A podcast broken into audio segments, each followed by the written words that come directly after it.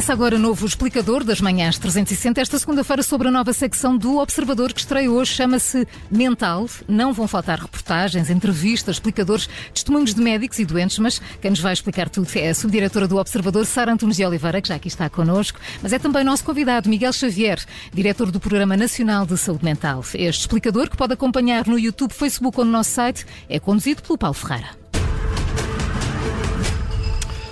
Muito bom dia, bem-vindos ambos eh, a este explicador, Miguel Xavier, Sara Antunes Oliveira. Uh, Sara, começando por ti, para perguntar como é que surge esta nova secção, como é que se, como é que perceberam que a saúde mental precisava de facto de um tratamento editorial mais profundo e mais consistente e regular? Olha, em primeiro lugar, percebendo o que estava a acontecer no país, não só no país, no mundo, não é? A saúde mental começou a ser de facto um tema uh, muito mais falado Uh, muito por causa da pandemia, diria, não porque a pandemia criou todo o problema, mas porque se calhar destapou algum do, alguns dos problemas que já existiam. E depois por uma experiência muito própria do observador, com uh, uma série que lançámos em outubro de 2021, a série Labirinto, uma série de entrevistas a figuras públicas, mais ou menos conhecidas nas suas áreas, das empresas, da cultura, da televisão, do entretenimento, da política sobre os seus próprios eh, problemas de saúde mental. E, e, a maneira como essas entrevistas foram recebidas pelos nossos leitores e pelos nossos ouvintes, o feedback enorme que tivemos nós e esses entrevistados, mostrou-nos que de facto havia uma uh, necessidade de ter uh, não só estes testemunhos, que eu creio que têm o condão de aproximar as pessoas do problema e de humanizar a figura do doente para lá da doença. E de quebrar um pouco o estigma, talvez? Sobretudo isso, era uhum. um dos grandes objetivos. É difícil ainda falar sobre saúde mental porque as pessoas temem ser vistas como os, os maluquinhos, não é? Uh, nós também sentimos isso muito uh, uh, fazendo essas entrevistas, que as pessoas percebiam que passavam a ser abordadas de outra forma, e depois porque percebemos que havia uma enorme necessidade de informação rigorosa sobre, sobre estes temas que faltava ainda, sobretudo nos meios de comunicação social portugueses. E, portanto, uhum. achámos que podíamos juntar aqui várias entidades, nomeadamente a Ordem dos Psicólogos Portugueses e o Colégio de Psiquiatria da Ordem dos Médicos, que nos dão apoio apoio a nível científico nesta área, temos a colaboração deles, mas também juntando parceiros, o Labirinto já tinha a Fundação Luso-Americana do Desenvolvimento, para o Desenvolvimento como parceiro e junta-se também esta nova secção mental, que tem também a, colaboração, a parceria, também uma parceria com o Hospital da Luz. E, portanto, juntámos todas estas forças para criar, de facto, esta secção que junta essa informação, que não só informa, mas continua nesse caminho de, creio eu, ajudar a combater o estigma associado à saúde mental. Com reportagem, entrevista e por aí fora. Uh, Miguel Xavier, bom dia, bem-vindo também a este explicador. Uh, de facto, uh, fala-se hoje mais no espaço mediático de saúde mental, fala-se mais agora do que no passado, nas últimas décadas. O, o que é que isto significa? Que de facto temos mais problemas de saúde mental ou os problemas mantêm-se hum, basicamente semelhantes, mas de facto a visibilidade é muito maior agora? Bom dia e muito obrigado pelo, pelo convite que me fizeram. Uh, eu acho que a introdução que a sua colega fez uh, disse quase tudo. O problema é que as questões da saúde mental, que muitas vezes são percebidas pela população apenas na sua vertente da doença mental, quando a saúde mental é muito mais vasta que essa, eram problemas que estavam escondidos e completamente escondidos e as pessoas ou não davam por eles uh, ou, uh, de facto, não se preocupavam muito com eles. E a pandemia, nesse aspecto, deu um contributo enorme que nós não podemos perder agora. E é nesse aspecto e nesse ponto que eu quero congratular-me com a vossa iniciativa. A coisa pior que nos podia acontecer era depois deste ganho de capital social que tivemos com esta sensibilização para, para a área da saúde mental, agora, afinal da pandemia, isto uh, ter um retrocesso. E nós não podemos deixar que isso aconteça. O problema já existia, eh, teve, eh, de facto, um agravamento eh, na, na, altura da pandemia, em que a maior parte das situações regrediu, mas o problema que temos em Portugal é, não é apenas uma questão de prevalência do sofrimento psicológico, é o problema das respostas, porque quando nós temos um problema, mas temos as respostas, é uma coisa. Agora, quando nós estamos 20 anos atrasados em termos de respostas, a questão muda completamente de figura. E, portanto, nós temos perante nós um desafio enorme que é de colocar a saúde mental junto das populações. Hum. Aumentar o acesso, permitir que as pessoas em sofrimento psicológico tenham um acesso fácil uh, a cuidados E esse é um desafio que vai demorar algum tempo a ganhar. Miguel Xavier disse que estamos, estamos 20 anos atrasados nas respostas? Claramente, em termos da organização dos serviços e em termos dos níveis de recursos humanos que necessitamos, nós estamos mais ou menos como os países no, da Europa Ocidental no fim dos anos 80, quando começaram as suas reformas de saúde mental. A reforma da saúde mental em Portugal, infelizmente para nós, teve vários arranques e a cada arranque sucedeu-se um retrocesso. E aquilo que nós estamos a tentar agora a trabalhar é, é para evitar que uh, voltemos a ter um retrocesso. E eu acho que aquilo que se está a fazer uh, é um trabalho muito sério, uh, que envolve neste momento muitíssima gente em todo o país. É um trabalho descentralizado, ou seja, deixamos um modelo que estava concentrado em Lisboa para o substituir por um modelo em que as soluções são encontradas nos locais por coordenações regionais. Temos financiamento, eh, porque repare, a não visibilidade da saúde mental durante décadas eh, refletiu-se numa ausência quase completa de investimento.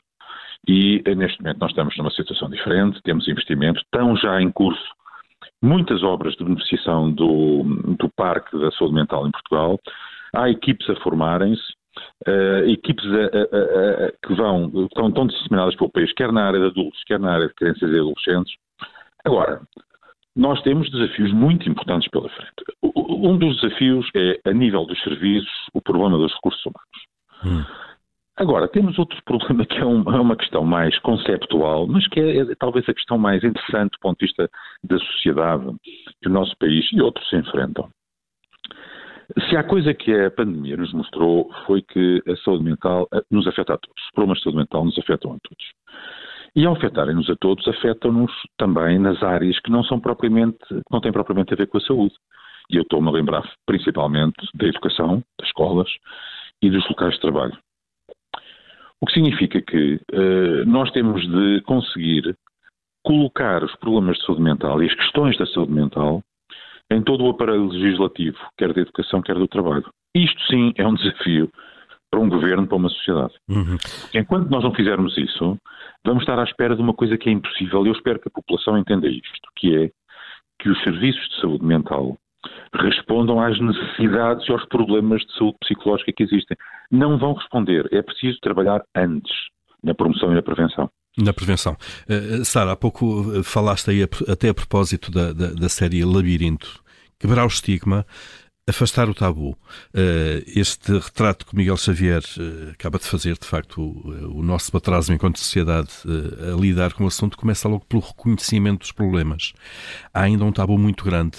Aquilo que encontramos em termos editoriais com essas pessoas com quem falamos é, é de facto um assunto tabu, isto é, as pessoas têm dificuldade também em admitir, em reconhecer que são humanas como toda a gente e também têm seus problemas de saúde mental. É, estas pessoas com quem falamos agora, na fase que estão a viver agora, já não, já não têm Esses já deram não é? salto. Mas alguns deles reconhecem que na primeira vez que foram a uma consulta e alguém lhes disse independentemente do problema de saúde em questão, e, um, e um médico lhes disse: olha, eh, vamos ter que fazer aqui terapia e vamos ter que fazer aqui medicação. Medicamentos não, que então se eu tenho de ir ao psiquiatra é porque eu sou maluco.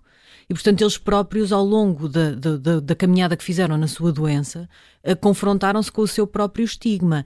E, é preciso dizê-lo, alguns deles, enfim, nas redes sociais que nós já sabemos que são o que são, uh, foram alvo de alguns comentários uh, bastante desagradáveis uh, por terem exposto, e daí a enorme generosidade de o fazerem, terem contado as suas histórias no, no labirinto, por terem exposto isto. Eu acho é que isso está a começar a ser desconstruído. E acho que esta, esta questão, o, o que nós tentamos fazer com o mental é também tentar desconstruir isto de várias formas. Nós temos, por exemplo, nós no labirinto entrevistávamos o doente, não é? apresenta o passado, entrevistávamos da experiência pessoal. Exatamente. Nós agora no mental vamos continuar a ter labirintos, mas temos uma, uma nova rubrica que se chama Do Outro Lado, que é uh, psicólogos e psiquiatras que contam o, o, caso que mais os marcou, que mais os mudou de alguma forma, que teve influência até profissionalmente, mas também pessoalmente. E com isso eu acho que as pessoas vão olhar para um psiquiatra e para um psicólogo, perceber que não é um bicho-papão, não é o médico dos malucos, perdoa-me, doutor Miguel Xavier, mas sei que uh, também uh, já, já, uma vez já ouvi contar a história de como os psiquiatras, as pessoas imaginam que eles são aqueles malucos despenteados. Uh, não é o médico dos malucos, não é um bicho-papão. É seguro ir lá procurar ajuda. São pessoas como nós, que pensam como nós, que sentem como nós. Eu acho que isso também ajuda para alguém que esteja a pensar se devia ou não recorrer a um psicólogo ou um psiquiatra, humanizar a figura pode ajudar as pessoas a ter uh, mais facilidade em fazê-lo, em dar esse passo. Hum. Depois vamos ter entrevistas que eu acho que é um, uma das coisas ótimas deste projeto, perdoem-nos a, a, a, falta de, de, modéstia. Não, é inteiramente preciso, Mas uma claro. coisa ótima que é entrevistas a, a, a pessoas eh, de outros países sobre políticas públicas que estão a ser testadas noutros países, uh, não é porque achamos que o que está a ser feito noutros países pode ser decalcado para Portugal, não é isso, mas porque estão a ser testadas coisas no estrangeiro com as quais nós podemos aprender, podemos tirar alguma coisa. Nós, o, o que está publicado já hoje no Mental, que é o primeiro dia desta nova secção, é uma experiência de uh, primeiros socorros em saúde mental. Basicamente estão a formar em, em França. França, mas que já vem de uma experiência na Austrália, que já foi replicada no Canadá e também no Reino Unido, pessoas para assim como podem saber suporte básico de vida ou prestar primeiros socorros a alguém que se feriu de alguma maneira, poderem identificar sinais de doença mental noutra pessoa, saber como lidar com ela, não é para tratar, isto não é para termos aqui psicólogos São ou primeiros socorros, de facto. É, não, é para ajudar a encaminhá-la, porque se percebeu claro. que a demora no acesso a cuidados de saúde piora muito o quadro das pessoas e dificulta a sua recuperação. E, portanto, se todos nós estivermos formados para identificar se o nosso pai, a nossa mãe, a nossa irmã, o, o, o nosso amigo pode estar a passar passar por um problema de saúde mental e pudermos ajudar a encaminhá-lo rapidamente para os médicos que o podem tratar, isso pode ajudar. Se nós olharmos para o que está a ser feito lá fora, se nós próprios aprendermos o que é que podemos fazer cá dentro, como é que nós, como sociedade ou até como pessoas, podemos melhorar neste nível, eu acho que nisso o mental procura dar essa ajuda, não só a nível individual, mas a, a nível de sociedade e até para as políticas. Porque públicas. estamos ainda numa fase de sensibilização, de quebra de tabus, de quebra de estigmas, de barreiras. Eh, Miguel Xavier, este é uma das principais barreiras, eh, porque se eu tenho, se eu parto uma perna não há problema nenhum e vou ao ortopedista, mas eh, quando se entra no, no, no campo da doença mental, eh, muitas vezes é o próprio paciente, se quiser, que tem a dificuldade de dar esse passo, não?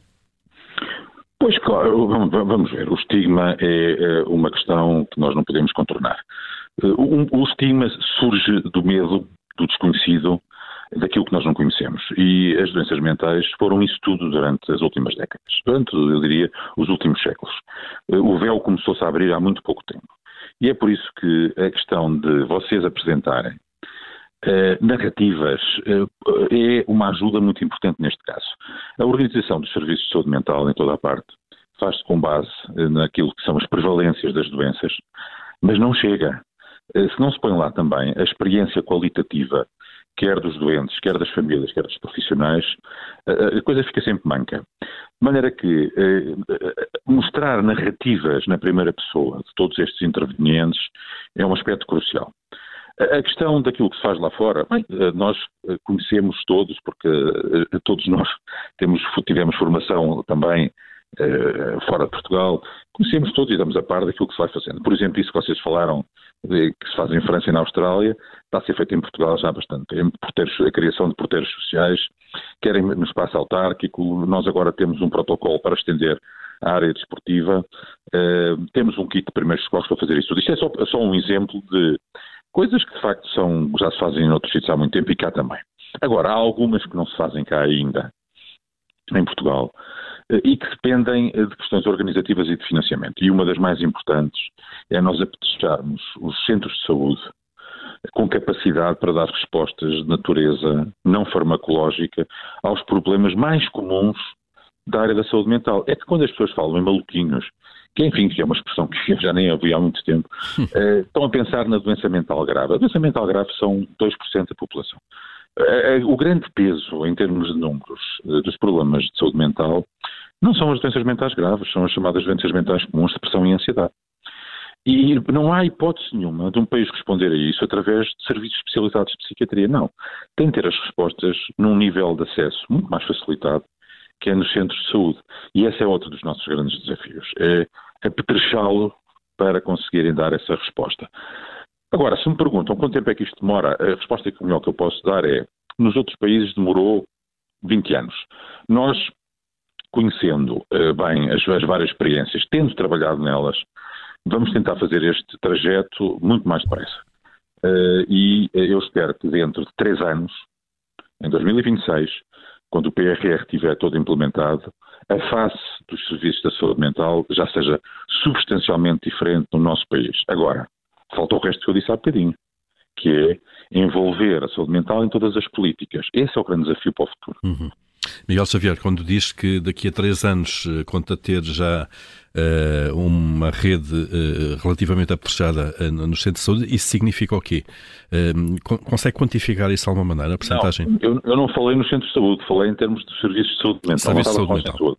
Em termos de serviço de saúde mental, aquilo que nós teremos daqui a três anos é todos os serviços que nós incluímos no PRR requalificados completamente diferentes. Várias unidades de internamento construídas. O sistema forense todo renovado, completamente renovado. E equipes comunitárias, 40 equipes comunitárias completas a funcionar no nosso país.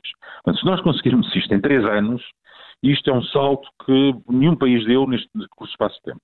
E se nós o conseguirmos fazer, e eu espero que o consigamos fazer, será um avanço enorme para Portugal. Em termos dos cuidados de saúde primários, são serviços que estão fora da nossa alçada, porque têm a ver com os próprios cuidados de saúde primários.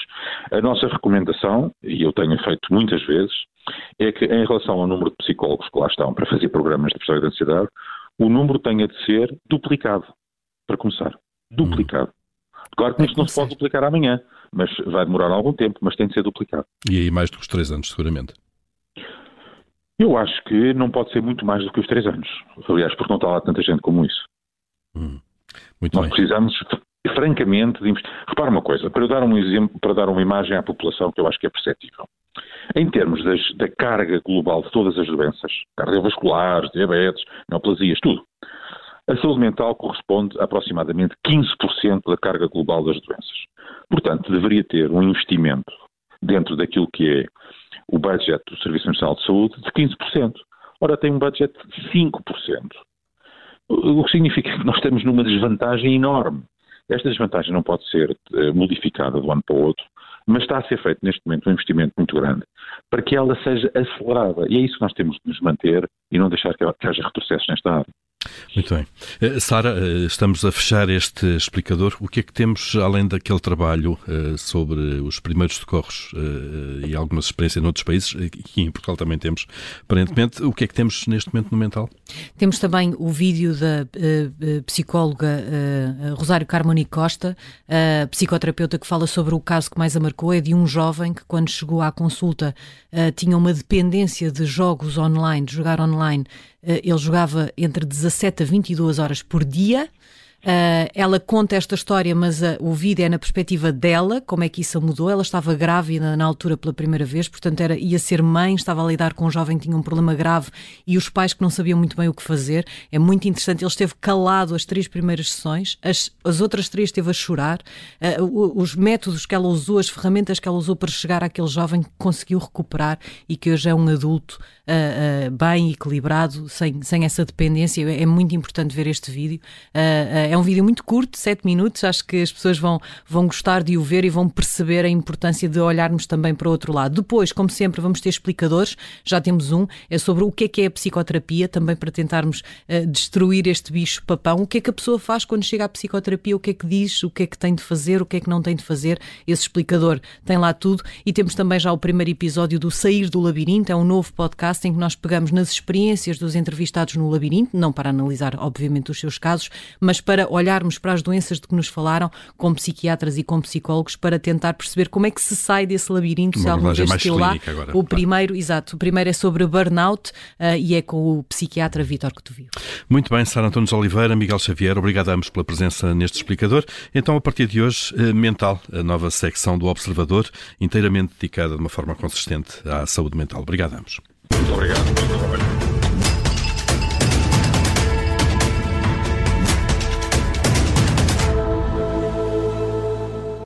Rádio.